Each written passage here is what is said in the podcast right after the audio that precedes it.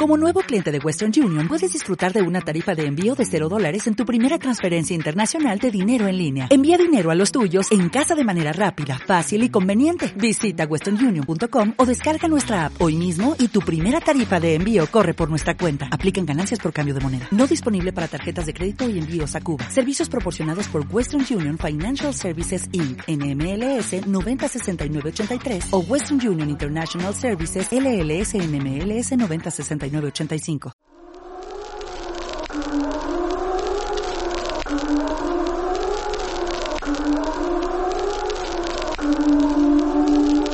Comienza Tertulias de lo Desconocido.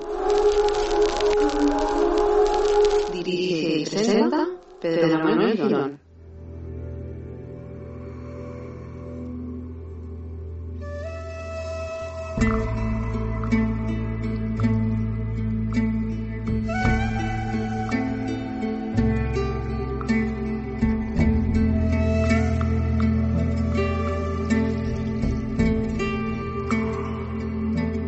Buenas a todos. Los que nos escucháis sabéis bien que solemos indagar desde los inicios de tertulia de lo desconocido en cuestiones relacionadas con la transcomunicación instrumental. Hemos debatido muchísimas veces con los compañeros sobre la procedencia de la psicofonía, de las parafonías, como las queramos denominar, qué son, de dónde provienen, también sobre incógnitas de la praxicología, la Ouija, un tema también recurrente en la tertulia, fantasmas, fenómenos inexplicables, etcétera.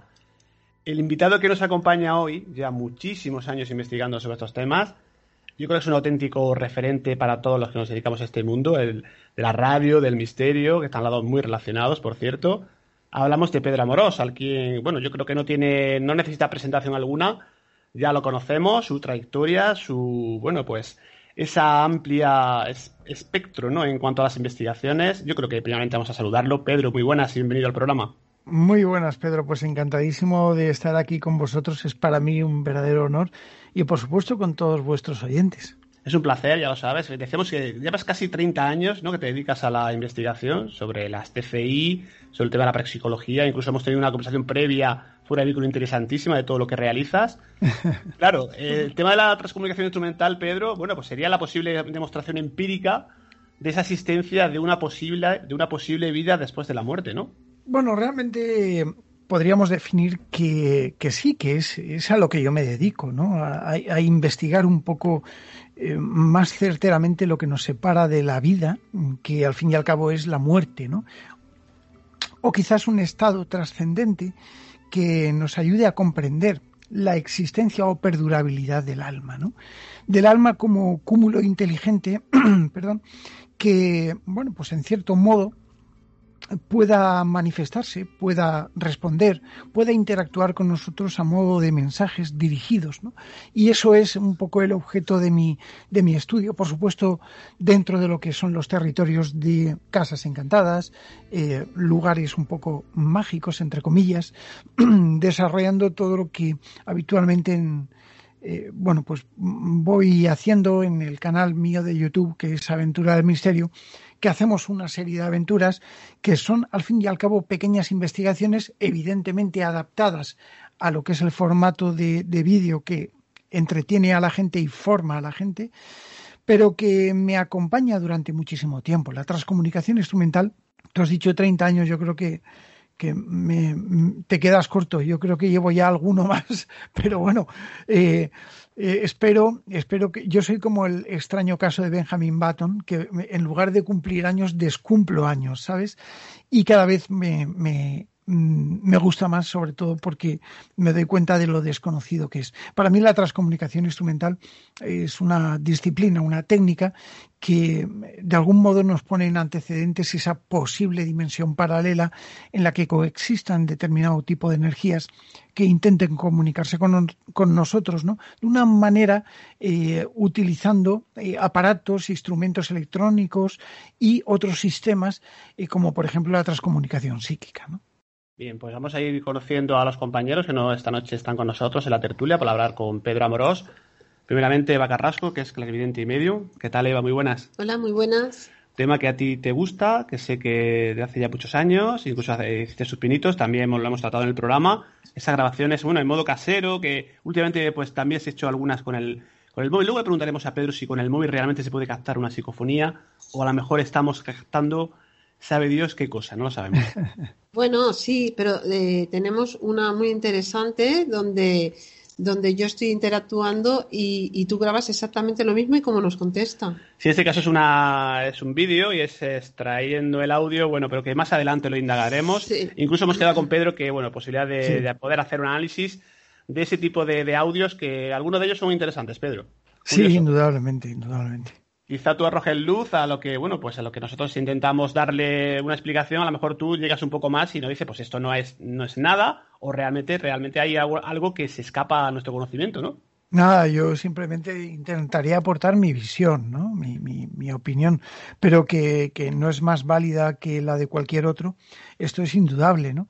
Eh, solo que sí que es verdad que, que, el tema de las psicofonías, el tema de la transcomunicación instrumental, eh, tiene dos parámetros o digamos dos, dos facetas muy importantes. Una de ellas es la técnica y otra de ellas es eh, lo que nosotros interpretamos dentro de lo que es el, posiblemente una, una de las grabaciones. ¿no? La interpretación es bastante ambigua, es una bueno, forma de entender la reacción humana eh, o posiblemente humana que pudiera llegar a tener una una voz de origen psicofónico y es evidente que está muy abierta a posibles interpretaciones, pero pero eh, cuando una persona se acostumbra a la musicalidad, a cómo entran las voces psicofónicas, ¿no? y a qué sentido pueden llegar a tener, pues eh, esto es una pauta interesante a tener en cuenta, incluso por los propios eh, foniatras que muchas veces han intentado escuchar psicofonía. ¿no? Es decir, que para escuchar una psicofonía es importante tener experiencia en la audición y para eso, bueno, pues hay que escuchar muchas y muchas grabaciones psicofónicas. Bien, seguimos el otro de los compañeros. En este caso creo que veo conectado a Miguel Navarro. Miguel, muy buenas. Muy buenas, disculpadme, pero tiene un problemilla informático y no podía conectarme. No y hasta preocupes. ahora mismo, hasta ahora mismo tiene configurado Skype. No tenías preocupados, pero bueno, ya estamos todos en la llamada. Ya, ya. Saludamos. Ya que está, Muy buenas. Está Pedro, Pedro Amorós, ¿qué tal? Un abrazo, amigo. ¿Cuánto tiempo? Un abrazo. Este año presidente, visto... presidente de la SEIP. este año no hemos podido vernos ni el año pasado tampoco por... por sí, el... sí nos vimos. Estuve en el, en el, el año pasado. Que... El año pasado. Eh, exacto, el año pasado. El año pasado, sí, el año pasado. Este, este, hemos fallado y no puede ser. Eh, bueno, no, no, no puede ser. Como bien dices, eh, eso lo echamos de menos, no estar ahí, que me gustó mucho, mucho ese, ese simposio. Fue, fue tremendo. Fue, fue muy bonito. Wow, lo disfruté mucho, la verdad que sí. Ya lo creo. Para que se hiciesen más a menudo, no, no, no cada año, y que podamos ir todos. Eso sí que es verdad, eso sí que es verdad. Eh, Los, los simposios y los congresos son distintos. Y fíjate que te lo estoy diciendo a ti que has venido pues prácticamente a todos, ¿no? El, el, cuando, cuando hablas de un, de un congreso, al fin y al cabo es una reunión de, de personas que te dan una charla magistral y fuera. Pero en los simposios sabes que lo bonito es hacer las investigaciones, las hipnosis posteriores, los experimentos que solemos hacer, porque al fin y al cabo somos todos investigadores. Fantástico. Yo, yo, yo con, con eh, cuando se hace el tema de del eh, bueno, no se hizo, no se pudo hacer lo de la Ouija, pero sí que se hizo de la mesa. Sí, me sí. encantó, yo flipaba, yo miraba por debajo a ver sí, dónde estaba el rollo y me quedé flipando, me, me gustó muchísimo. Hablamos Qué ganas de poder volver a ir otra vez del velador. y tener la oportunidad de, de, de participar en, en un experimento de esos. Claro, claro. Muy bien, bien muy pues, bien. Si os parece, mm, vamos a saludar al resto de compañeros que están en la llamada. Y aparte, uno de ellos tiene mucha prisa. Hablo de Francisco Bebiar, habitual también en las tertulias, que a estas horas se tiene que ir a trabajar. Francisco, muy buenas. Hola, ¿qué tal? Eh, pues sí, es una lástima no estar con vosotros porque me hubiese encantado estar con el señor Pedro Amorós y, Muchas y gracias, nada. Francisco. Pues nada, y yo simplemente el tema parafónico, psicofónico, pues yo he tenido experiencias y es un, es un fenómeno real, completamente real. Ahí tenemos a Miguel Navarro, que siempre que graba alguna cosilla se lo he enviado a él, él me lo ha analizado porque él tiene herramientas que yo no dispongo. Y nada, y una de las principales que tuve fue en, el Cementerio General de Valencia hace 10 años, que grabé delante del nicho de mis abuelos maternos. Me salieron una, una serie de frases y justamente hace poco lo, lo averiguó Miguel, una frase muy, muy pequeña por abajo que decía, tu, tu familia está aquí. O sea, una prueba más, más, más tangente de que yo me encontraba delante del nicho de, mis abuelos maternos es, ahí te dice muchas cosas de lo que es este fenómeno, ¿no? Y sobre todo ahora en diciembre, eh, de casualidad, porque yo nunca suelo buscar el, fenómeno, ¿no?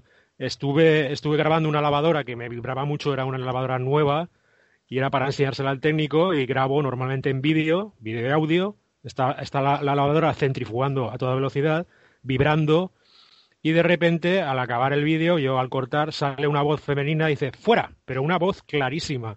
Que hay gente que me ha dicho que si tenía Alesia, esto de Google, pero no tengo ni Alesia, ni nada de Google, ni nada de eso.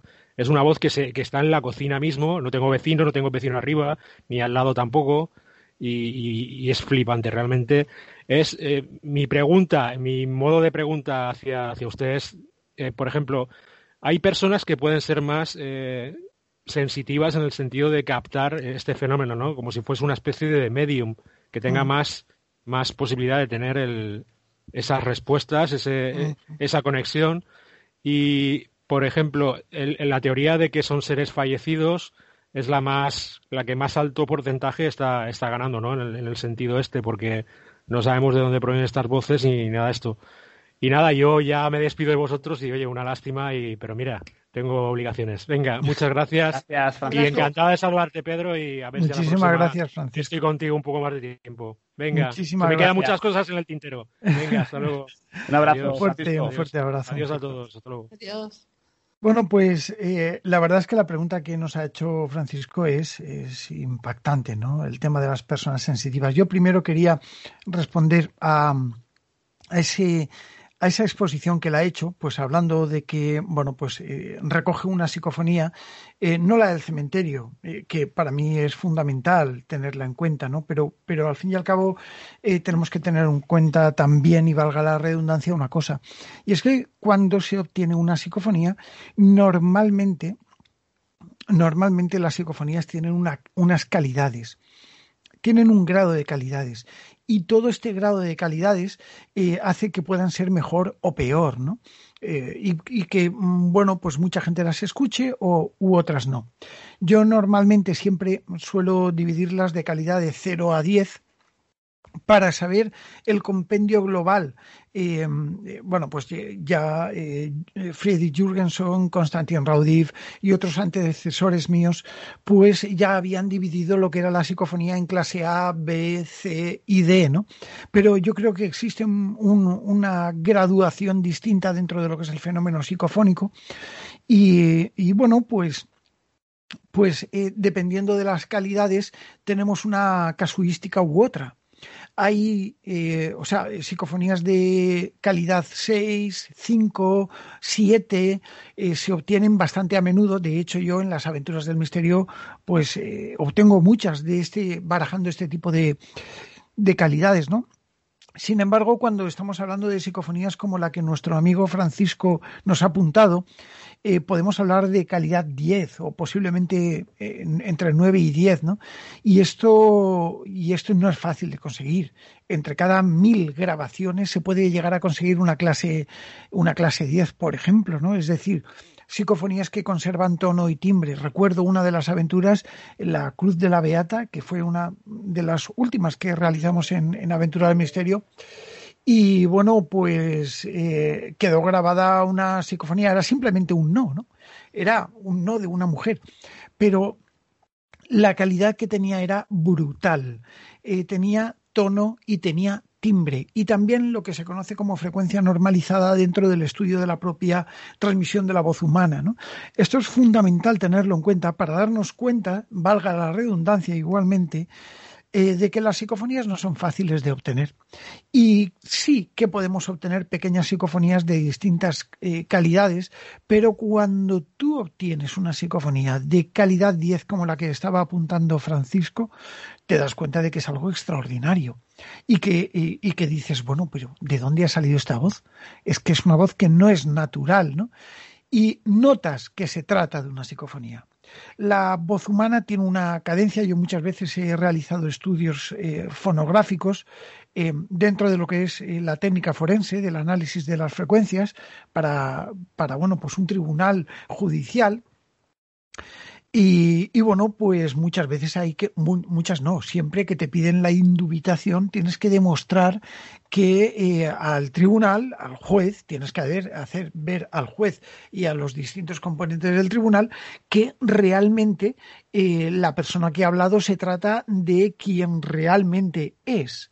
Y para eso hay que hacer unas pruebas periciales dentro del estudio fonográfico de, de la propia persona. Si nosotros esto lo aplicamos a la técnica psicofónica, vemos que no, o sea, la mayor parte de veces, un 98% de veces, no tenemos claro eh, que bueno, eh, el origen pueda llegar a tener un tono y un timbre característico, eh, o incluso lo que llamamos la frecuencia normalizada, que es la frecuencia por la que se transporta la voz humana, ¿no? Entonces, claro, no podríamos saberlo. Incluso algunas psicofonías bastante buenas. Sin embargo, hay otras que sí. Eh, y es por ello por lo que hay que hacer unas distinciones importantes dentro de lo que es la calidad psicofónica, como es, por ejemplo, el tipo de psicofonía, si es espontánea o es por absorción, que se trataría de este ejemplo que Francisco ha dicho de la lavadora, y, la psicofonía por absorción en sí lo que produce es una modulación, y esto Miguel lo sabe porque lo hemos hablado muchas veces en los, en, los eh, simposios de la, de la Sociedad Española de Investigaciones Parapsicológicas, lo que produce es una modificación estructural de los parámetros de voz y las frecuencias de sonido de algunos ruidos del ambiente pese a que una psicofonía es una voz y una voz no es un ruido, esto está claro, porque si no sería un ruido, eh, es difícil para mucha gente diferenciar lo que es la, la pauta psicofónica cuando se trata de psicofonías por absorción. Psicofonías que se sirven de determinados ruidos ambientes, incluso de colas de, de voces de algunos de los experimentadores, y que posiblemente pues eh, eh, puedan producir una transformación eh, que yo la explico en alguno de mis libros que se denomina energético sonora, ¿no? Y entonces, claro, ahí es cuando, cuando salen. Y brevemente responder que se necesita ser sensitivo para grabar psicofonías. Sí, siempre pero yo creo que todos somos sensitivos, con lo cual todos podemos obtener psicofonías. Y es verdad que hay días que sí y hay días que no.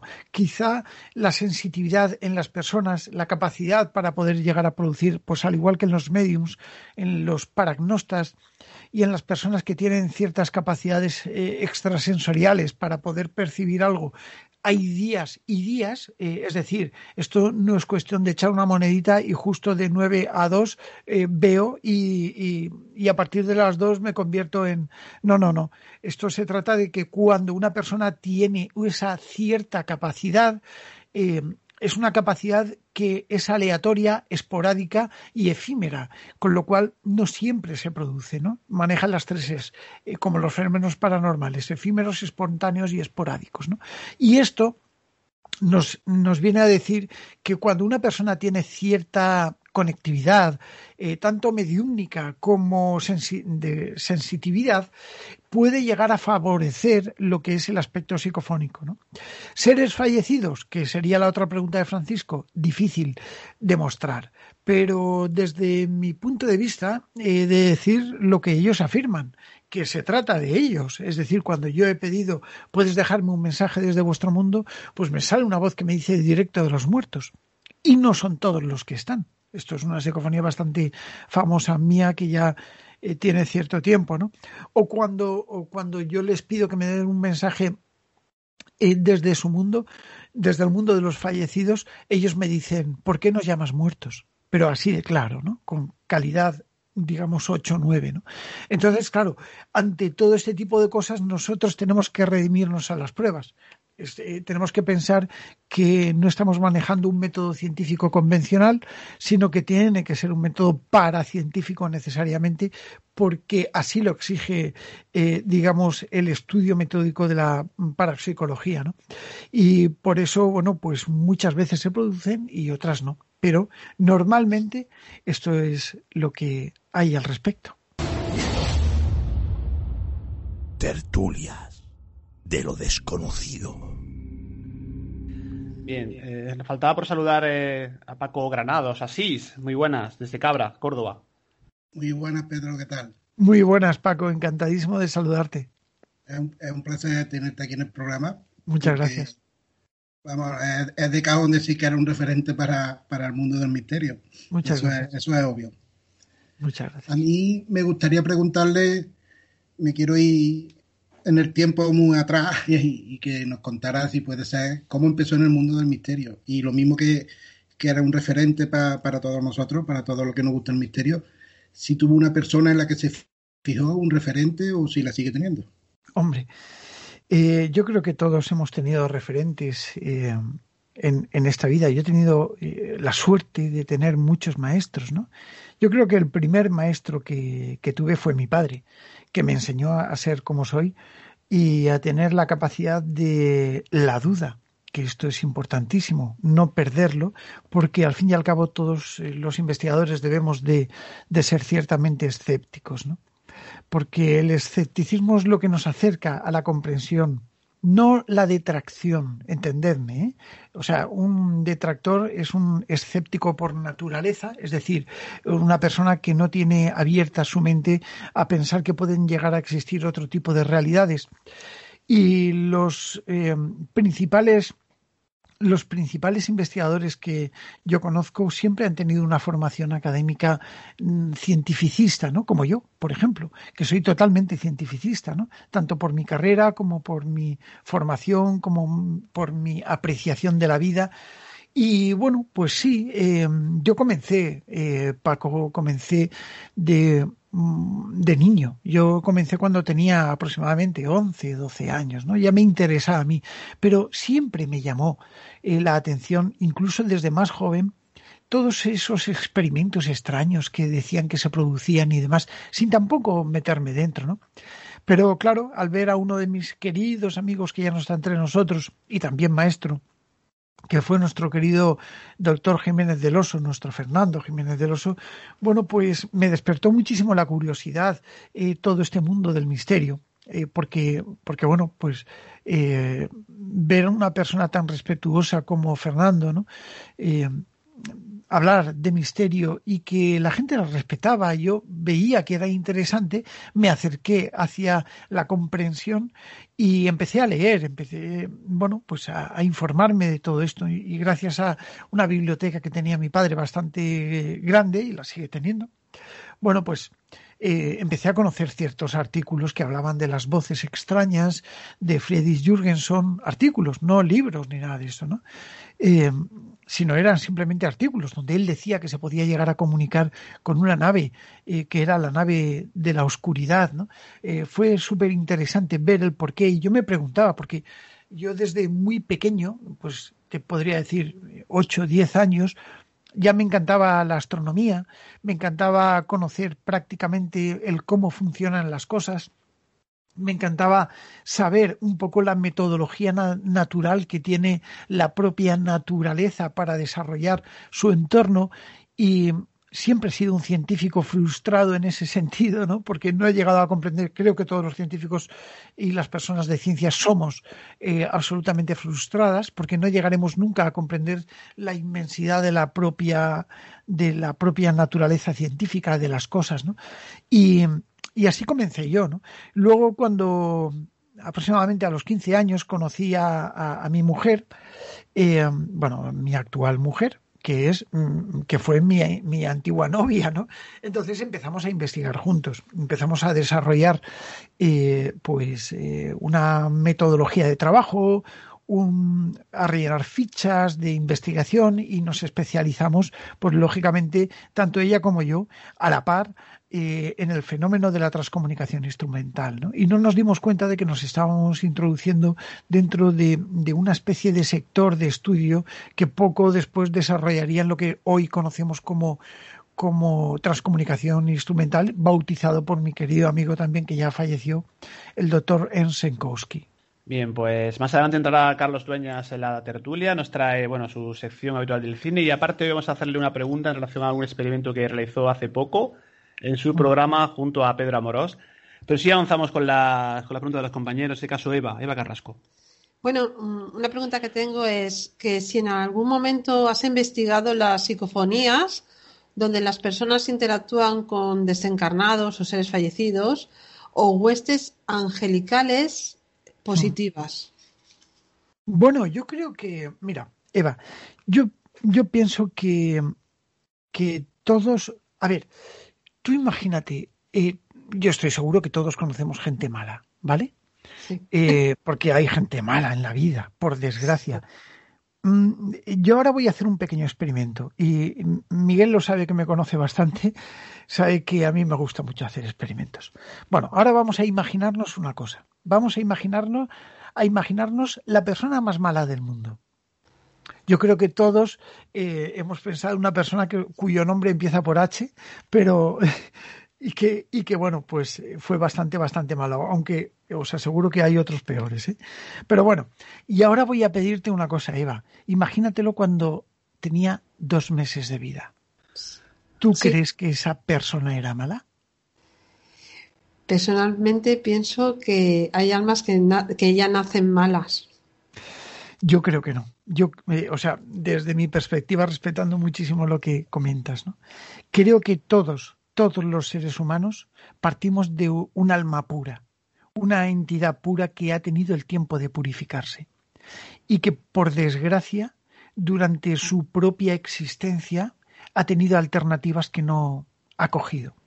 Yo creo que todos los seres humanos, cuando hemos sido bebés, hemos sido almas puras. De hecho, la conexión entre lo que es un alma superior, un ser superior, y eh, la intromisión dentro de un cuerpo humano, muy posiblemente esto nos daría para otro programa, pudiese, pudiese ser algo absolutamente puro. Yo no creo que, que exista un espíritu impuro.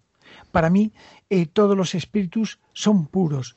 Que luego puedan llegar a sufrir determinado tipo de transformaciones a lo largo de su propia existencia, es probable. Pero cuando un alma pura se introduce dentro de un ser humano, de un cuerpo humano, es indudable que tiene que ser puro, tiene que ser puro.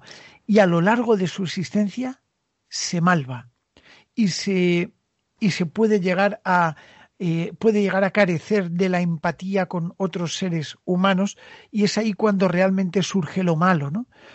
Con lo cual, Eva, según mi perspectiva personal, yo creo que, que todos los espíritus, cuando pasan cierto grado, ¿vale? O sea, eh, y, aquí podríamos explicarlo, eh, podríamos decir que, vale, supuestamente, ¿vale? Porque nos movemos en un mundo de hipótesis. En la Tierra tenemos un grado, cuando eh, morimos eh, se desprende nuestro periespíritu, sale, tiene otro grado, poco a poco se desmaterializa en esa zona de nadie o esa interfase, tiene mm. otro grado y cuando evoluciona se convierte en otro grado, ¿vale? Entonces, es muy probable, muy probable que la mayor parte de psicofonías eh, provengan de estadios, no digo todas, ¿eh? digo la mayor parte, provengan de estadios cercanos a nuestra existencia.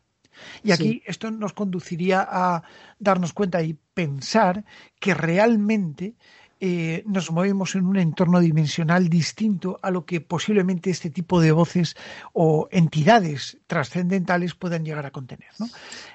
Y si la mayor parte de psicofonías provienen de esa zona cercana, es muy probable que todavía existan materialismos que puedan condicionar la eh, pureza de esos periespíritus, de esos espíritus que están en ese lugar, quizás purgando, y estoy utilizando un término que podría a algunos no sonar bien, pero purgando lo que son sus fechorías dentro de su última encarnación, suponiendo que existan otras encarnaciones, claro.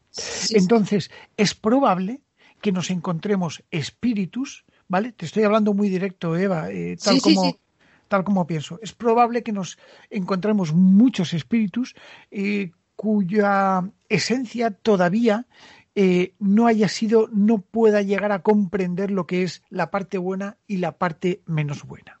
Sí, estoy totalmente de acuerdo. Sí que es verdad que nacemos puros, pero cuando nacemos puros, pero hay algo que hace, algo, vamos, por lo menos así lo veo, hay padres muy buenos con niños pequeños que ya son, mm, pues, más, hablando así, más malvados, ¿no? Son niños y sin embargo hay padres muy malos donde un niño nace muy bueno.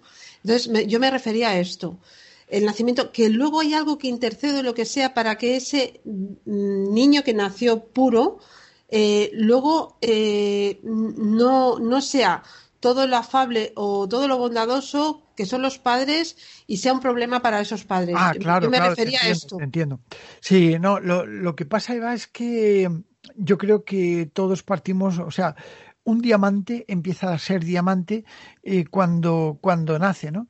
Eh, la naturaleza del propio diamante es que la conserva a lo largo de su existencia y por eso los diamantes, eh, pues de alguna manera conservan su pureza, ¿no? Pero hay otro tipo de cristales que nacen siendo muy bonitos y que poco a poco, por las condiciones colaterales que tienen, pues cambian su esencia y se, se transforman en impuros, ¿no? Yo creo que esto sería un ejemplo para llegar a comprender la pureza del espíritu. Sí, a esto, es que me refería. Muy interesante, ¿no? El concepto que hemos introducido en la tertulia de lo de la maldad, ¿no? Si, es algo intrínseco al ser humano o, muy interesante. o se hace. también claro, claro, porque hay padres muy buenos y eh, aunque el, el niño, el, el alma nazca pura, luego en, en, breve tiempo muchas veces son niños que, que, están perjudicando a esos padres. A eso me refería yo. Y, y, aparte conocemos casos y todo. Entonces, eh, es, es, esto lo que yo comentaba. Claro, claro, y, por eso la función, la función de, de los padres es intentar eh, enseñar el camino correcto a sus niños, intentar quitarlos de la línea eh, que a lo mejor puede llegar a ser errónea desde su, desde, su perspectiva o percepción. ¿no? El problema que tenemos, Eva, es que no todos los padres eh, bueno, pues están preparados para educar. Por desgracia, siento decir esto, pero es verdad. Es, cierto, pero, pero hay padres que se esfuerzan mucho por ellos y, sin embargo es como que ese alma ha venido a aprender algo positivo también de esos padres, ¿no? Desde el punto de vista hinduista, esto sería porque ese alma tiene que todavía que encarnar muchas veces para purificarse, vamos. Pero bueno, yo no me meto en religiones. bueno, pues le introducimos términos en la tertulia, aparte nos enriquecen todas las humanidades, el, fíjate, el de los padres, los hijos, ¿no? La psicofonía nos llevan también un poco a la, vida propia, ¿no? Incluso la, las vivencias, ¿no? Es muy interesante, ¿no? Si vamos con próxima pregunta de Miguel Navarro, adelante. Bueno, eh, yo tengo varias para. Sí, pero vamos de, una en una, por favor. De una en una, si me da tiempo. Sí, porque entra dueñas en 10 minutitos. Entra sí, eh, vamos a ver. Eh, Pedro, sabes que. A ver, yo es que tengo ahora mismo aquí tu libro, que para mí es, vamos, es la Biblia en papel. Lo, tengo aquí. Me sirve de mucho, como, como, muy bien me dedicaste, que me iba a servir en la práctica. Y a ver, eh, aquí habla sobre el tema, a ver, yo voy a ser sincero, a mí la Spirit Box, como se trata, como se está utilizando, a mí no me convence. Eh, es porque todos sabemos, y tú mejor que yo lo sabes, que en la Spirit Box lo que está haciendo es un barrido de frecuencias y cualquier frecuencia puede entrar. Yo no entiendo por qué la Spirit Box, para que, que sea más fiable lo que se obtiene, no se mete en una caja sorda o, de Faraday o las dos a la vez, ¿no? Una caja sorda, una caja Faraday, que evitaría que esas frecuencias o, bastante frecuencia eh, entraran en lo que es la, la, interceptaran en lo que es en el aparato, ¿no? Es una simple radio que le han quitado el condensador variable y está funcionando como un escaneo, ¿no? Sí. Esa es una de las preguntas y me gustaría yo sé lo que, has, eh, lo que has escrito en el libro, ¿no? Pero quiero que, lo, expliques tú, si te parece. Bueno, pues mira, eh, mira, Miguel, eh, sabes que lo hemos hablado muchas veces. yo conocí y tuve el placer de conocer al creador de la Spirit Box, a, Franz Samtion, que falleció en el año 2004. Cuando este hombre estaba creando la, la Frank Box, que era el verdadero nombre con el que se inició este proyecto, intentaba comunicarse con los extraterrestres. Eh, bueno, él partía de la base que el planeta Júpiter emitía una serie de ondas y bueno, bueno, bueno, pues em, eh, nada, él contactó conmigo como investigador en TCI, que, que yo en aquel, en aquel entonces empezaba a ser eh, bastante conocido por, porque ya había publicado uno de mis primeros libros, Psicofonías Voces del Más Allá. Y entonces, bueno, pues este hombre eh, él, me quería mandar una una Box. Hoy me arrepiento, pero le dije que no, porque, en fin, teníamos algunas conversaciones a través de correo electrónico. ¿no? Y, yo le explicaba que eh, estaba cometiendo un error, porque él lo que quería era acercar la investigación al transradio. Pero eh, el problema es que lo único que hacía era que eliminarle el, el, limitador del condensador, es decir, ese juego del condensador que tú bien has explicado, y entonces eh, se convierte en un escáner de frecuencias. Cuando en un escáner de frecuencias con un parón de aproximadamente 200 milisegundos, que es como funciona una Spirit Box, eh, tú lo paras en cualquier sitio donde te detecte algo, que eso se llama squelch, directamente te puede salir Radio Nacional de España, puede salirte Onda Cero, puede salirte la cadena SER, los 40 principales, los 40 secundarios o, la COPE, es decir, bueno, me dejo muchas emisoras que desde luego, bueno, pues vendrían a de alguna manera a ponernos en entredicho, ¿no? Eh, pero quiero decir con esto que te puede salir cualquier locutor, cualquier música, cualquier anuncio, cualquier cosa. Y es por ello por lo que la Spirit Box a mí personalmente no me merece absolutamente ningún crédito porque se sale de lo que es eh, la comprensión de la propia investigación empírica en sí. Es decir, si nosotros intentamos ser lo más cientificistas posibles, bueno, pues si yo cojo una radio y empiezo a darle vueltas al dial a lo loco y digo que me han salido cosas, pues ¿cómo no me van a salir cosas? Pues claro, las frecuencias de radio que hay en la radio, ¿no? La Spirit Box se fundamenta en eso y por desgracia hay mucha gente que está pagando 100 miserables euros a alguien que es una empresa que está en Tailandia eh, y que está, bueno, pues construyendo la maquinita de un señor eh, con el fin de lucrarse. Lo digo así porque creo que es eh, un acto de sinvergonzonería, como decía mi abuela, ¿no? Y, es así, se están aprovechando de la ignorancia de las personas y a la vez, eh, bueno, pues dándoles un caramelito.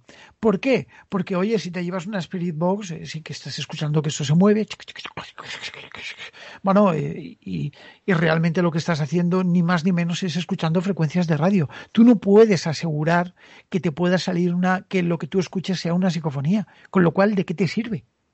O sea, si realmente estás, eh, eh, bueno, pues contactando con una, bueno, pues dimensión paranormal trascendente que se encuentra en el más allá y, bueno, pues eh, tienes la, la, Radio Nacional de España emitiendo a lo bestia, entonces, ¿de qué te sirve este aparato si es capaz de coger errores?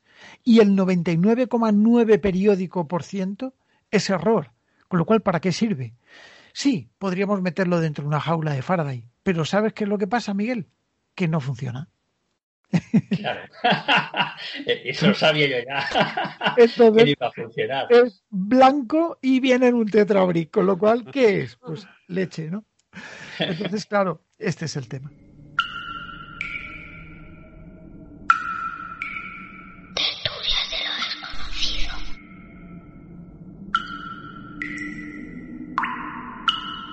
Avanzamos en la tertulia. En este caso ya veo conectado la inconfundible figura de Carlos Dueñas. Muy buenas, compañero. Muy buenas, ¿qué tal? ¿Cómo estamos? ¿Cómo estamos? Hola, Carlos. Hola, ¿qué tal, compañera? Estamos... Hola, compañero. también está Pedro Amorós, que ya lo Hola, sabe. querido Carlos. Muy buenas, don Pedro. ¿Qué, qué tal? ¿Cómo estás? Pues encantadísimo de verte aquí, bueno, pues dentro de esta tertulia de misterio. Bueno, yo aquí, eh, vamos, como siempre, cuando me llama Pedro, yo encantadísimo aquí con, esta mesa increíble que hay siempre. Qué bueno.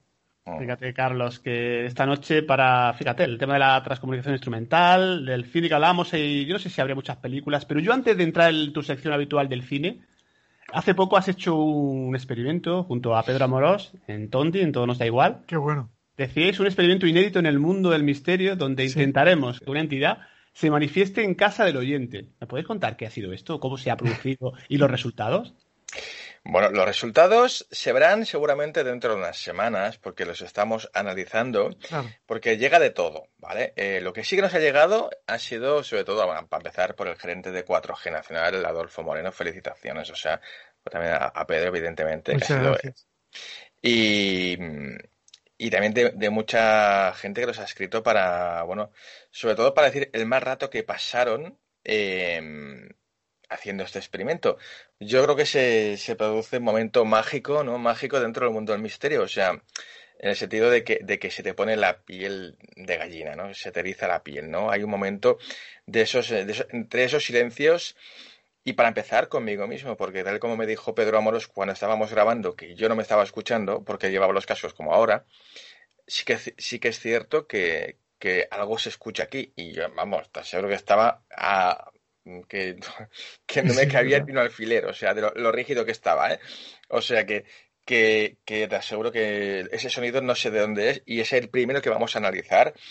También me enviaron de, desde Málaga un audio que yo creo que es brutal. Ahí se escuchan de todo, de todo. Em, y alguno más, alguno más vamos a, pero ya vamos, vamos a esperar un poquito más. Lo que sí que es cierto es que, que fue, a ver, eh, creo que fue una cosa, una, una cosa pionera que entre Pedro y yo, pues, se nos ocurrió hacer esta locura de programa, ¿no?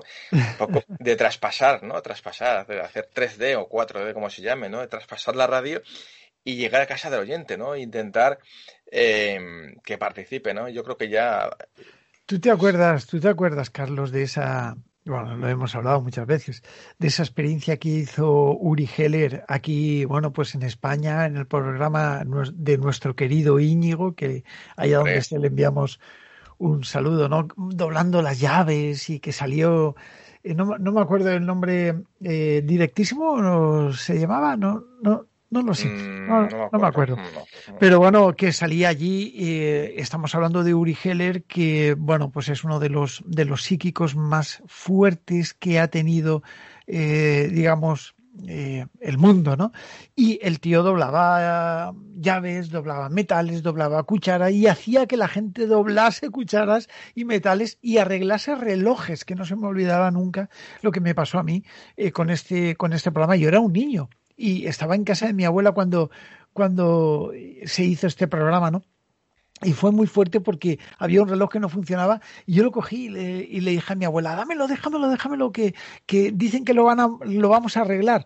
Y se arregló. Fue muy fuerte, Carlos. Y yo creo, yo creo que eh, es la primera vez, por lo menos en tantos años que llevo yo haciendo radio y televisión, que, que bueno, pues, pues hemos hecho un, un experimento de esta magnitud con los oyentes, porque hemos hecho hipnosis, hemos hecho relajación, hemos hecho eh, alertas ovni, alertas psicofónicas y todo eso, pero en un mismo momento ahí que todo el mundo se condensase y tal, yo creo que fue épico, a mí me gustó mucho. Totalmente de acuerdo y, y te digo, eh, vamos, suscribo todo, todo lo que tú dices, ¿no? Eh, siempre el tema, además, yo lo digo desde el punto de vista de fanático del misterio que he escuchado siempre, programas en los que se han eh, hecho ouijas, Sí. eh, eh, los que van a investigar el misterio, coger psicofonías. A ver, te gusta escucharlo, pero de alguna forma dices, bueno, si pasa algo, vaya ellos, o sea, va, para ellos va el muerto. Claro, aquí ha sido, no, no, estás, estás en tu casa y pon una grabadora y luego, si tienes narices, escúchalo, lo que, lo que, lo que, lo que se ha grabado. fuerte, Sí. sí, sí. Ultratumba, ¿no? Eh, De este caso radiofónico, porque ya nos te contarás, eh, Carlos, los resultados que imagino que se están analizando. Claro. Y sobre todo derivamos a los oyentes que se pasen por el, el canal de Ivo, se busquen Todo nos da igual y busquen ese programa, ¿no? Que se llamaba eh, Ultratumba, creo que ponían, no sé si era... eh, 3D, 3D, Ultratumba 3D. Ahí Sí, está. bueno. Esa Sí, yo recomendación soy- que hacemos. Yo soy muy fantástico para, para los títulos siempre, pongo cosas así como... Sí, sí. Genial. Pues estaremos esperando esos resultados. Eh, Carlos, eh, Dueñas, en relación al tema del cine, con, relacionado con la- las TCI, las experimentación, las psicofonías, las voces de otros mundos. A ver, hay cosas, pero también, insisto, hay muchas, hay cosas muy fantásticas. Luego os hablaré de, de algo menos fantástico. Pero, bueno, A ver, eh, yo me remito para empezar ¿eh? a una película clásica que todos hemos visto y hemos escuchado, bueno, cientos de horas de radio hablando de, de, del caso real, ¿no? Me, me, refiero a de Carla Morán, El Ente, ¿no? Sí, que en, sí, porque en El Ente, a ver, no es que se re realizasen psicofonías, pero ella escuchaba voces dentro de la casa. Sí. Escuchaba voces, o sea que ya, ya eran psicofonías, no se estaba practicando el ejercicio de grabarlas, pero escuchábamos voces. De hecho, la última en la última parte de la película, la última frase es el ente quien despide la película. Sí. Nos acordamos todos con esa, esa famosa frase que sí que Cuando la cierra la puerta, ¿no? Si la puedes Exacto, decir. no tengo problema. Así que dice, bienvenida a casa, zorra. O sea, así mismo. Sí. O sea, sí, eh, bueno, creo que sí creo que dice eso, pero otra palabra peor. Pero bueno. Eh, y eh, esto, esto, vamos, esto sería ya obligatorio verla. O sea, caso real, una peli de Sidney J. Fury, director canadiense, está muy bien esta película. Creo que ha sido, es de los, las pelis que quemó los, los VHS, los videoclubs entonces, y se ha hecho de culto. Y para todos los amantes de misterio, de obligada visión. ¿eh? Luego, a ver, hay cositas. Por ejemplo, hay una película canadiense del año 2011 que se llama Encuentros Paranormales, que no está mal. Lo digo, a ver, no es que sea una gran película, eh, ojo, pero no está mal porque, a ver, eh, en el fondo está inspirada en, en, el, en, el, en lo típico de los, los, típicos programas americanos de, cazafantasmas, ¿no? Pues es, es una es, es obvio que está inspirado en eso, porque es un grupo de cazafantasmas que se graban por para un programa de televisión, pero claro, con la diferencia de que de, que de esa casa no, no sale nadie de esa casa, o sea, con lo cual, eh, bueno, evidentemente ahí eh, acaba, todo fatal, ¿no? Eh, ¿no? ¿no? quiero decir más, pero bueno, es el típico caso de, de, grabación de fantasmas. Otra, otra clásica, a ver, en España hay, hay, una reciente, ojo, que mucha gente le ha gustado. A mí no me mata, pero oye, que está muy bien para, para ser de género, no está nada mal, que es la de Voces, está muy bien, de Ángel Gómez Fer, eh, Hernández. Eh, está muy bien esta película porque te habla el tema de las voces, las psicofonías, de la captación de sonidos paranormales en una casa y eso yo, vamos, ya solo por eso vale la pena aconsejarla. Quizás la película que ya más to toca esto de forma más frontal es la, clásica de Michael Keaton de 2005, White Noise, ¿no? Que ya te dice, el título ya te lo dice, White Noise, ¿no? Sonido blanco, ruido blanco. Y te habla, pues eso, del, típico caso de de bueno, del típico caso de un, un, arquitecto que fallece su esposa y que, y que bueno, que no ha tenido la tentación, ¿no? De, de repente de acudir a un, a un medium o, o, a alguien, ¿no? Para intentar, mmm, bueno, eh, despedirse o la última charla que puedas tener con tu ser querido. Todos hemos tenido la tentación, quizás, eh, de hacerlo esto, que más que menos, ¿no? Y esta es una película, a ver, no es que sea una maravilla de película ni nada, pero que sí que toca el tema para mí es la que lo toca de forma más frontal de lo que estamos hablando esta noche. ¿eh? Eh, un poco así, en plan, por la tangente también, porque claro, como toca tantos, tantos temas, Expediente Warren también lo toca, evidentemente. Y sobre todo en la segunda parte, el caso Enfield, ¿no? Sí que es cierto, ¿no? Que, que por cierto, ahora se estrena en, en España, al menos en España, bueno, no sé en Estados Unidos, pero se estrena ya por fin, por fin el 4 de junio, la tercera parte. Vamos a ver. Uh -huh. Sí, además la dirige el mismo James Wan. Sí, y, pero en la segunda parte, que a mí me encanta, el caso de Enfield, eh, de Expediente Warren, sí que se toca el tema de las psicofonías de una forma muy brillante y, y o a mí me encanta, me encanta, como, es que además es que James Wan es la hostia. Es, a mí quizás es de mis pelis favoritas que puedan... Lo que pasa es que es, es, como un caso, no es que sea el tema, el tema central de la historia, ¿vale? De la película. Y ya por último me gustaría hablaros de... A ver, no hablaros de películas, porque yo creo que películas ya no hay más. O sea, que toquen el tema de psicofonías. A ver, de forma frontal, vamos, ¿eh? Hay un documental que seguramente Pedro Amorós sabe, sabe de qué hablo, porque se llama Psicofonías, las voces desconocidas. ¿Te suena, vaya, vaya. no? Sí, sí, sí, que me suena así. Bueno, un documental de José Mora Bravo, sí. eh, de 60 minutos, en el que uno de los protagonistas de este documental es ni más ni menos que Pedro Amorós, ¿no? Si quieres seguir tú. Esto es como bueno, el, el, el, ultratumba, pero al es revés. Muy o sea, chulo, es muy chulo. Te hago que hable, te, ah, tú, te toca a ti hablar de cine ahora, venga, Pedro. Bueno, yo, yo, me lo pasé muy bien en el rodaje, es uno de los, de los documentales, yo he trabajado en muchos documentales de, de misterio, ¿no? Sobre todo relacionados con el tema de la psicofonía. Desde Discovery Channel, con el que estuve grabando cinco o seis veces, eh, como eh, me refiero al Discovery Internacional, ¿no? Como en otras cadenas, pues eh, la televisión de Polonia, la televisión alemana, incluso la televisión Nagasaki de China, y, bueno, pues otros tantos, ¿no? Y por supuesto en televisión española, que colaboro habitualmente, ¿no? Pero, pero el, el documental que estuvimos grabando con, de José Moral, eh, eh, bueno, la verdad es que es muy, muy, muy interesante cómo se enfoca todo y dónde se tocan a, a personajes eh, muy especiales para mí dentro del mundo del misterio que han, y, y, que han conformado un poco mi, mi vida de investigación. Creo que es muy riguroso, con recreaciones, con historias, desde los comienzos de la psicofonía hasta la actualidad, ¿no? Pasando evidentemente por el fenómeno de las caras de Belmez y, y demás. Algo a, a mí me gustó mucho hacerlo, sí, sí. Bueno, pues quería cerrar con esto, pues ya que más sí. que nada, porque ya que tenemos aquí la protagonista, pues que, que claro que sí. Claro que sí Carlos. Carlos, ¿tú sabes dónde hay más psicofonía, dónde se recogen más psicofonías, parafonías de Cataluña? Seguro que pues ahora mismo, bueno, no, en Cataluña no sé, pero ahora mismo seguramente que, que, que bueno, en el despacho de Pablo Iglesias, o sea, más o menos. Mira, te iba, te iba, a, decir, te iba a decir el Parlamento catalán, que tú eres fan. No, en el Parlamento catalán, allí era seguro Mucho yo que sí. fantasmas, ya sabes, ¿no? Que ahí, ahí se escucha de todo y en, yo, creo, yo creo de todo menos, además, menos en catalán, precisamente. Yo creo que entre ellos chapurrean de todo, vamos, o sea, aquello es un, un mercadillo, seguro. Oye, para ti dos, para mí cuatro, ¿sabes? O sea, ya te digo. vamos. Oye, Carlos, Carlos, eh, déjame, déjame que te recomiende una película, es que se me Venga. ha ocurrido. Una, una que me gusta, ¿vale? Pero, pero me gustaría que algún día la vieras. Venga. Es una película rara. Se llama El diario de Helen Rimbauer. No sé si te suena, no sé si la has visto. No. El guion es de No, Stephen no. King. Es un guion que tuvo un problema brutal porque el, eh, o sea, se ve que yo creo que aquí hubo, hubo matices raros, ¿no? Donde Stephen, eh, Stephen King eh, se basó en un libro que se llamaba El diario secreto de Helen Rimbauer, el cual eh, es una versión en blanco y negro, pero de hace muchísimos años. A ver si tienes suerte e investigas un poquito el caso, porque la, a ver, todo esto derivó en una película que es posible que hayas visto que se llama Red Rose, que es súper sí, sí. bonita, vamos, o Sí, sea, sí, sí, sí, sí. es la verdadera investigación de lo sobrenatural, ¿no?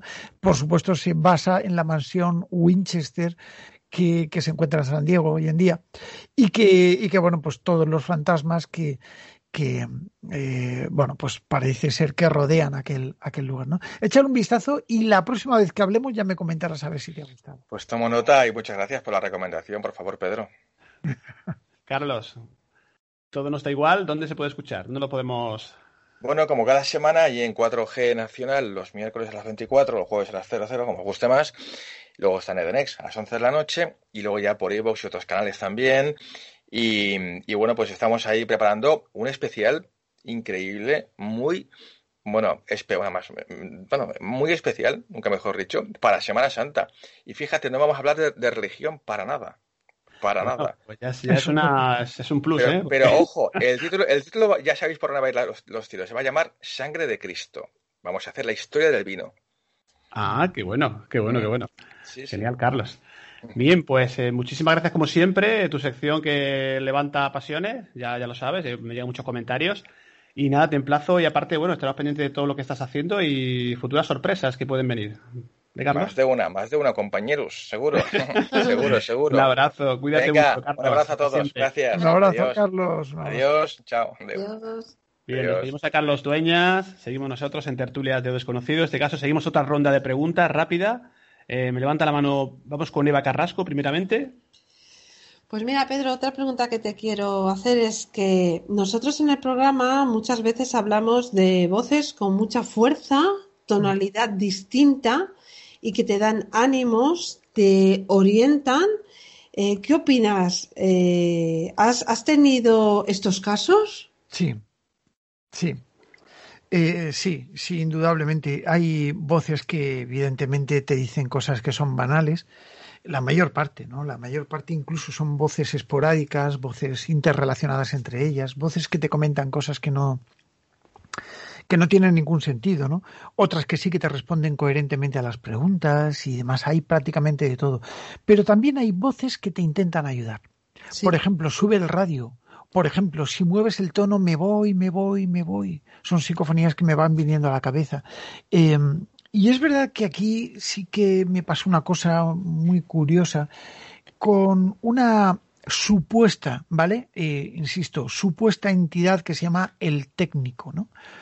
Em, bueno, yo estaba trabajando con un sistema de, antenas que se denomina el Spiricom y bueno, eh, todo partía de una mezcla de 13 tonos oscilográficos que generaban una frecuencia, ¿no? Y cuando se mezclaban las frecuencias, eh, pues parece ser que las voces se manifestaban en esa frecuencia. Esto es un caso muy conocido que lo investigó la Metascience Foundation con Mark Macy al frente y cuando yo tuve la oportunidad, mm, pues a través de otros colegas, estoy hablando del año 1990 o 80 y, es decir, hace mucho, pues me di cuenta de que de que todo esto tenía bastante buen fundamento, ¿no? Y no conseguí prácticamente nada, o sea, eh, conseguí muy pocos resultados. Pero es curioso que uno de los resultados, eh, eh, yo preguntaba y preguntaba y preguntaba y al final acababa con prácticamente con, con un dolor de cabeza tremendo por los sonidos que salían del aparato, ¿no? Y aparece una voz que dice, hoy no hay radio, poco trabajo, tal cual, te lo digo, ¿no? Sí, sí. Bueno. entonces, claro, hoy no hay radio, poco trabajo. Bueno, bueno, ¿por qué? ¿Qué tenía que ver esto con, con que hoy no hay radio? En el ambiente y el argot de la radioafición, eh, tener radio significa tener cobertura eh, espacial para poder llegar a transmitir, no sé si algunos sois radioaficionados, yo sí, yo soy Eco Alfa, y bueno, pues eh, cuando tú dices, no, hoy no hay radio, el hoy no hay radio es que hoy no hay buena propagación de ondas en la atmósfera con lo cual no puedes hacer eh, eh, contactos de X, que son contactos de larga distancia, ¿no? Eh, pues por ejemplo con otros continentes como América del Sur o América del Norte, ¿no? o con otras partes del mundo, quiero decir, más que otros continentes. Entonces, claro, te das cuenta de que en, o con Australia, que está justamente contrapuesta, ¿no? Que se utiliza incluso para llegar hasta allí lo que se llama el rebote lunar, eh, de las ondas de radio sobre la Luna, ¿no? Y entonces, claro, que te digan eso eh, es muy significativo para mí, ¿no? Con lo cual creo que sí que hay voces que indudablemente intentan ayudar, intentan orientar, eh, mueve el tono, quita esto, pon esto, utiliza otra frecuencia. A lo largo del tiempo he obtenido muchas psicofonías que me han intentado ayudar a, a establecer un mejor contacto. Sí, mira, te comento que tenemos mm, varias cosas así. Por ejemplo, en el caso de una chica que tengo que estaba muy preocupada porque había tenido varios abortos, eh, le, dije que si quería que le ayudara, yo, le dije que le iba a ir todo bien, pero estaba muy nerviosa porque tenía miedo de volver a, abortar. Y entonces le dije, mira, voy a hacerte una cosa, yo le, propuse hacer esto y yo pregunté eh, bueno, yo siempre hago un decreto y tal para que contesten pues voces más bonitas y, a la pregunta de que si eh, el bebé nacía bien y si iban a nacer, ellos me, contestaron que el bebé nacía bien y que nacía 15 días antes. Y este bebé nació bien y nació a los 15, días antes de cuando tenía que dar a luz. Eh, ¿Ellos pueden saber el futuro más próximo? Bueno, eh, Mira, te lo voy a explicar desde el punto de vista espiritista. Imagínate que tú estás levantada, ¿vale? Y mm. te pones de pie y delante de ti ves lo que muchas veces hemos visto en el campo. Es un reguero de hormigas, ¿vale? Una, las hormigas, que son las, las barbaricus, las Camponotus barbaricus, bueno, pues los ves, de, son las estas de cabeza gorda, ¿vale? Para que me entendáis. Entonces, ellas van buscando lo que son las semillas, porque, o los granos y, demás, ¿no? Entonces, a veces puedes ver eh, desde tu perspectiva, como eres alta, más alta que las hormigas, eh, bueno, pues ves el camino que una hormiga está recorriendo y el que le queda por recorrer. Pero las hormigas no son capaces de levantar su vista, entre comillas, porque no ven, del suelo. Esto significa que desde tu perspectiva podrías ver si cuatro metros más hacia, hacia adelante de esa ristra de hormigas hay alguien que ha chafado las hormigas y que se ha montado ahí un berenjenal. Sin embargo, cuatro metros más para atrás, todavía las hormigas no se han dado cuenta, no les han llegado, bueno, pues esos avisos que se hacen entre ellas, yo es que estudio las hormigas, ¿eh? Eh, que hay un problema cuatro metros más adelante. Y sin embargo, tú sí lo has visto, porque tu perspectiva es más alta, tiene una perspectiva, valga la redundancia, distinta a la de las hormigas. Las hormigas son básicas, están básicas en un punto lineal y se, se, trasladan linealmente y son incapaces de levantarse dos metros para ver qué es lo que ocurre, ¿no? un poco más adelante o hacia dónde van. Sencillamente se dejan llevar. Yo creo que es un símil para llegar a comprender que hay ciertos matices que no podemos llegar a comprender los seres humanos solo porque no somos conscientes de su existencia. De manera que si nosotros eh, podemos llegar a, prever el futuro, no vamos a, tener la capacidad de estar seguros hasta poder cotejar que esto se produzca. Mm. Y esto significa que no sabemos mirar hacia arriba, porque nos falta un grado dimensional que no tenemos en nuestras tres limitadas dimensiones que tenemos en nuestro plano físico. ¿no? Y es por ello por lo que nunca podremos saber eh, qué factores influyen dentro de otras multidimensiones hasta que realmente esto no se acerque científicamente a nosotros. Emitimos 24 horas del misterio 365 días al año para todo el mundo. Esto es Sedenex la radio del misterio. Síguenos desde www.edenex.es.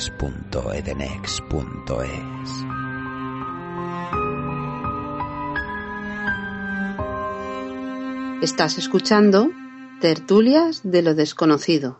Vamos con Miguel Navarro. Miguel, otra pregunta para Pedro. Eh, eh, sí, bueno, yo quería hacer una pregunta.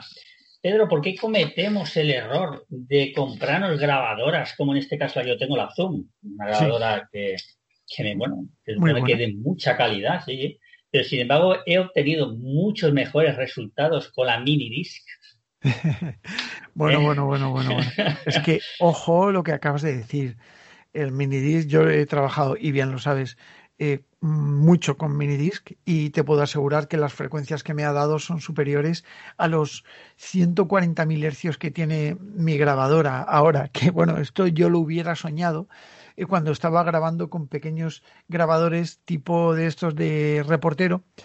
Eh, no los de cinta chiquitita, porque eso sí que comete mucho error, pero sí los normales de cinta normal, ¿no? Que estaban grabando a 4,7 hercios de frecuencia, ¿no? Cuando yo me estaba preocupando en aquel entonces por micrófonos de 11.000 hercios.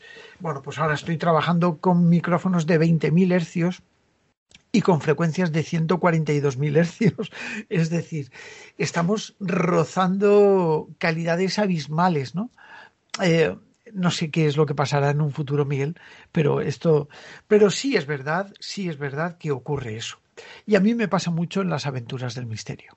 Cuando y vosotros, si lo habéis visto, os habréis dado cuenta de que muchas veces llevo mi grabadora y que la mayor parte de psicofonías se me quedan registradas en la cámara cuando los micrófonos de la cámara, de una cámara normal y corriente, sí, bueno, es bueno, es un micrófono estéreo y tal, pero ¿qué tiene ese micrófono que me graba mejores psicofonías que una grabadora que vale una pasta en sí, que vale dos veces lo que vale la cámara, ¿no? Entonces, eh, ¿qué es lo que ocurre aquí? Bueno, aquí intervienen muchísimos factores. El primero es la compresión del sonido. Eh, no podemos estar seguros qué características puede llegar a tener un sonido eh, comprimido en función de una calidad psicofónica. Si nosotros nos cogemos los antiguos grabadores de cinta pequeña, de estos de cinta mini, esos que utilizaban los reporteros, que yo tengo alguno por ahí. La cantidad de psicofonías que se han grabado con eso es abismal, es muy grande. ¿Por qué? Porque el sonido está tan sumamente comprimido, al igual que en los teléfonos móviles, porque la tarjeta de, los, de sonido de los teléfonos móviles sí que tiene un compresor de sonido muy grande. Eh, más que un compresor, tiene un limitador de frecuencias y cuando el sonido baja de determinado tipo de hercios, te lo elimina directamente para quitar espurios de la voz. Esto es eh, más que la tarjeta de sonido, es el programa que maneja la tarjeta de sonido. Yo estoy desarrollando una aplicación para móvil, espero que dentro de poquito esté, eh, que todo esto lo elimina y convierte nuestro móvil en una grabadora pues tipo Zoom, para que te hagas Zoom o Tascam o la... O, bueno, porque sé que el ochenta y tantos por ciento de las personas utilizan sus móviles para intentar registrar psicofonías. Y voy a intentar sacar esta aplicación orientada hacia el mundo psicofónico para eh, depurar todos esos errores que se han cometido a la hora de rectificar determinado tipo de sonidos. Entonces, claro, eh, muchas veces intentamos rozar la pureza y no nos damos cuenta que a veces con sistemas más convencionales podemos obtener los mismos e incluso mejores resultados, Miguel, porque no depende, no depende de el aparato. Todos vamos hacia la técnica, depende del momento depende del investigador, depende del lugar y cómo se estén dando las cosas. ¿no? Y te voy a poner un ejemplo. Eh, yo me, eh, transporto hace 30 años, cuando yo empezaba, eh, o un poquito más, cuando yo empezaba con mis grabaciones psicofónicas, con un Philips que tengo ahí dentro, del año de la polka es anterior al 6455, a la Q6455, es un Philips muy antiguo, e incluso con mis grabadores de bobina abierta, que yo he llegado a utilizarlos, ¿no? Entonces, si yo en aquel entonces obtuve psicofonías que hoy en día tienen una calidad asombrosa y que estoy exponiendo como, como unas de mis mejores grabaciones psicofónicas, grabada con ese tipo de aparatos, ¿por qué ahora con una Tascam recién que estoy utilizando últimamente, que vale una pasta increíble, y con una frecuencia increíble, no tengo mejores resultados. Porque no es la técnica lo que te da mejores psicofonías, sino que te minimiza los errores que puedas llegar a cometer. Bueno, pues interesantísimo lo que nos comenta. Realmente, bueno, eh, yo creo que Pedro, nos vamos a quedar eh, con muchísimas preguntas. Estoy ya lo sabía antes de invitarte al programa. yo es que hablo mucho, de verdad, Pedro, ¿eh? No, no te preocupes. Y bueno, y entramos en la recta final, pero sí quiero que Paco Granado realice. No sé si tienes alguna última cuestión para, para el invitado. Bueno, sí, como dices, se quedan muchas porque es un lujo tenerlo a Pedro aquí con nosotros. Muchas gracias, Paco. A mí me gustaría preguntarle sobre su canal de YouTube, la, la aventura del misterio, hay, hay varios libros, libros, perdón, vídeos, sí. que sale con una chica, creo recordar que se llama Dana González, si no es así me, corrige, yo creo que sí, es el nombre. Lo que no recuerdo es el lugar, pero es en una investigación donde se realiza una sesión de Ouija y se ve que verdaderamente lo, lo pasáis, lo pasáis mal. Me gustaría saber qué sensación teníais allí dentro y, qué opina sobre, sobre la Ouija. Bueno, pues a ver, eh, Dana es una persona muy especial, ¿no? Yo la quiero muchísimo, es una, chica joven, eh, Miguel la conoce y bueno, eh, es verdad que, que, es una persona muy especial porque es tiene unos matices muy interesantes para el mundo de la parapsicología, ¿no? Es sumamente, sumamente sugestiva, es altamente sugestionable y esto para los parapsicólogos es eh, frotarte las manos. ¿Por qué? Y si encima está de acuerdo que le gusta experimentar y que quiere ponerse ahí a trabajar y tal, pues evidentemente eh, es una bomba de relojería, ¿no? Por eso Dana, pues me acompaña a veces en algunas de las aventuras del misterio. Y bueno, pues hemos visto comportamientos en Dana eh, que se producen en estados alterados de la mente, ¿no? O sea, tenemos tenemos eh, el caso este de la casa del capellán que tú estabas nombrando, cuando a un palmo y medio de mí se, se mueve un objeto incapaz de moverse y te lo juro que esto fue muy fuerte, donde nos pegamos un susto, tanto Ana como yo, ¿no? Pero ¿qué es lo que pasa? Dana es una paragnosta en sí. Es una persona que es capaz de producir una serie de energía incontrolada. Es una persona que no tiene experiencia, que no sabe de lo paranormal, que no tiene ni idea y se basa un poco en el fundamento que yo puedo orientarle con, con, el mejor de mis buenos haceres, ¿no? Es decir, deseando lo mejor, evidentemente, y enseñándola, ¿no? Para que esto se produzca. Pero, pero Dana, evidentemente, eh, es sugestiva. Y al ser sugestiva, produce fenómenos paranormales. Es muy probable que si existe algo trascendental en algún lugar de los que vamos a investigar, utilice a Dana como una especie de amplificador para potenciar su energía.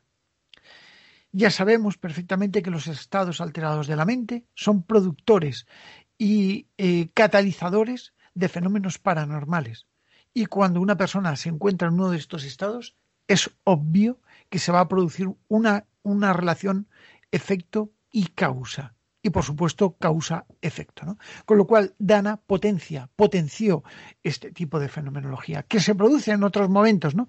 pero que Dana tiene esas características. También, bueno, pues cuando estoy con mi amigo Francis o cuando estoy con Marta o con otros compañeros de Aventura del Misterio, pues pues nos damos cuenta de que, eh, de que también se producen cosas, ¿no? Pero cada persona reacciona de una manera distinta, ¿no? Algunos reaccionan, eh, bueno, pues eh, simplemente conteniendo, eh, otros reaccionan asustándose, otros y cada uno pues eh, tiene un vínculo en ese momento.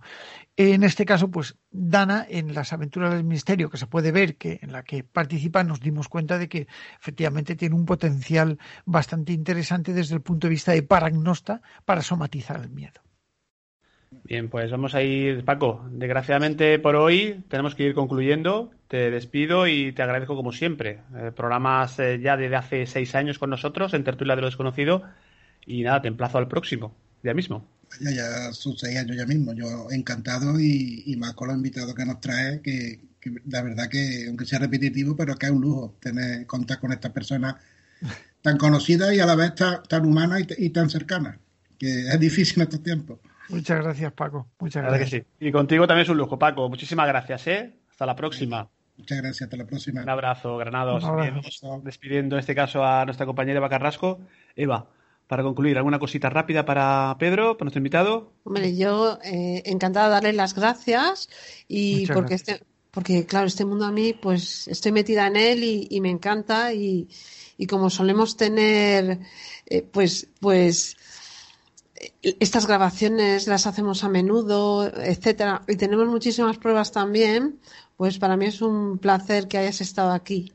Muchas gracias, Eva. El placer es mío y además estar con personas como tú que, que bueno, pues de una forma lógica, pues te hacen comprender realmente que puede llegar a existir un mundo trascendental que está a nuestro lado.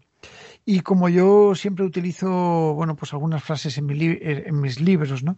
Hay una que, que la utilizo mucho, que no es mía, aunque yo suelo poner frases mías, me encanta eh, filosofear en ese sentido, y es que la ausencia de pruebas no prueba la ausencia, ¿no? Pues te estoy agradecidísima. bueno.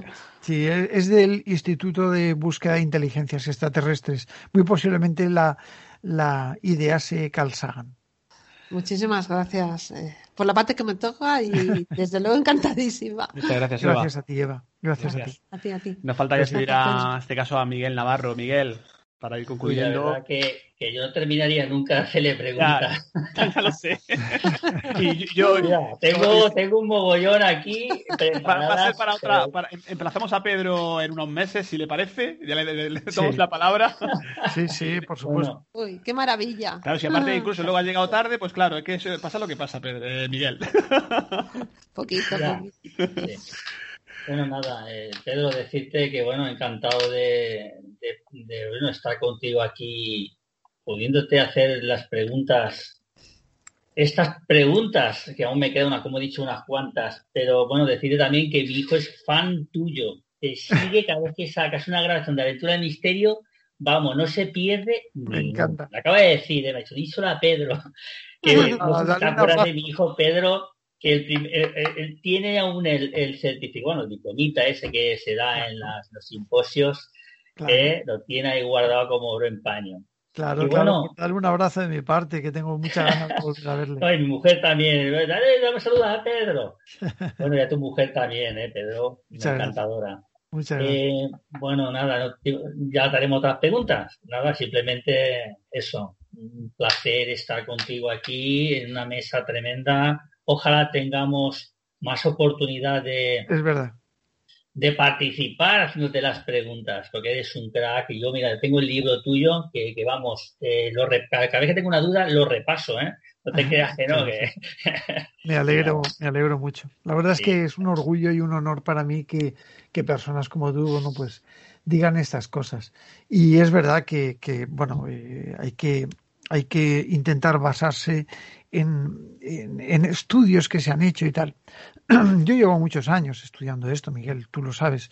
Y, y mis libros son simplemente lo que yo me hubiera deseado encontrar y que no estaba hecho. Así que me puse y lo hice. es el resultado de, mis libros.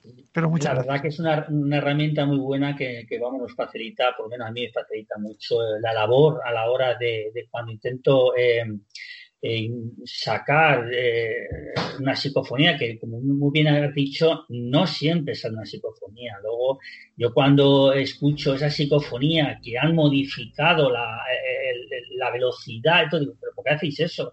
Si, se quiere manifestar, va a salir claramente. Punto. Así claro, ya está. Pues nada, lo dicho, amigo. Un placer pues muy encantado de hablar contigo, porque como bien has dicho, hace ya tiempo que no hablábamos. Sí, sí, sí. Bueno, pues me alegro de ser el vehículo de, unión y que podáis eh, confluir y comentar y, habrá, más, posibilidades seguramente. Si, Pedro quiere, pues más adelante sí. creo que hay posibilidad. Claro que sí, cuando tú quieras. Miguel, muchísimas gracias. ¿eh? Un placer, muchas gracias y buenas noches. Buenas noches, un abrazo amigo.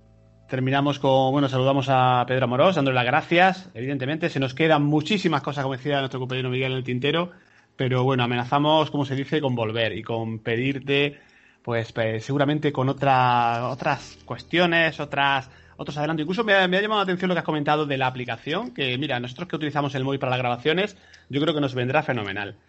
Sí, hombre, eh, yo es que eh, te digo una cosa, Pedro, eh, hice una encuesta en Aventura del Misterio para ver quién grababa con, con móvil. Y yo siempre recomendando grabadoras, joder, y me di cuenta de que el 86% de personas grababan con él. Con el móvil. Damos muy buen resultado, la verdad. si nosotros todas las grabaciones que hemos hecho las hemos hecho con el móvil. Que muchas de ellas nos las analizó Miguel Navarro, que es, eh, puedo decir que el discípulo tuyo aventajado, ¿eh? que sabe ah, muchísimo de, de, transcomunicación instrumental y nosotros a veces tiramos de él porque sabemos que de su trabajo, de su rigurosidad y la seriedad, igual que tú. Sí, sí. Desde luego, eso no me cabe ni la menor duda, por supuesto. Pues muchísimas gracias y aquí tienes tu casa para cuando quieras, Pedro. Un abrazo. Muchas gracias, Pedro. De verdad que es un verdadero placer haber estado aquí en, el programa. Y bueno, pues nada, eh, yo también amenazo con volver cuando me invites. Yo estaré encantado de estar aquí contigo y, enhorabuena por el programa porque creo que lo llevas estupendamente. Es un programa fantástico, muy agradable de escuchar con, con muy buena gente, indudablemente. Muchas gracias. Gracias, ¿eh? Pedro. Hasta siempre. Gracias a vosotros. Un abrazo. Un abrazo. Un abrazo.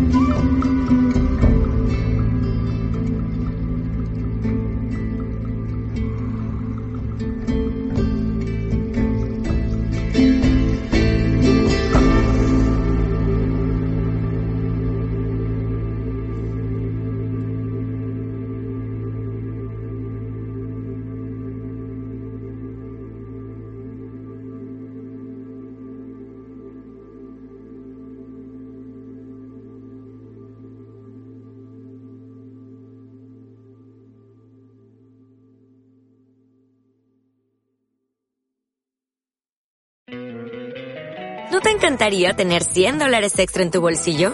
Haz que un experto bilingüe de TurboTax declare tus impuestos para el 31 de marzo y obtén 100 dólares de vuelta al instante. Porque no importa cuáles hayan sido tus logros del año pasado, TurboTax hace que cuenten. Obtén 100 dólares de vuelta y tus impuestos con 100% de precisión. Solo con Intuit TurboTax. Debes declarar para el 31 de marzo. Crédito solo aplicable al costo de la presentación federal con TurboTax Full Service. Oferta sujeta a cambios o cancelación en cualquier momento.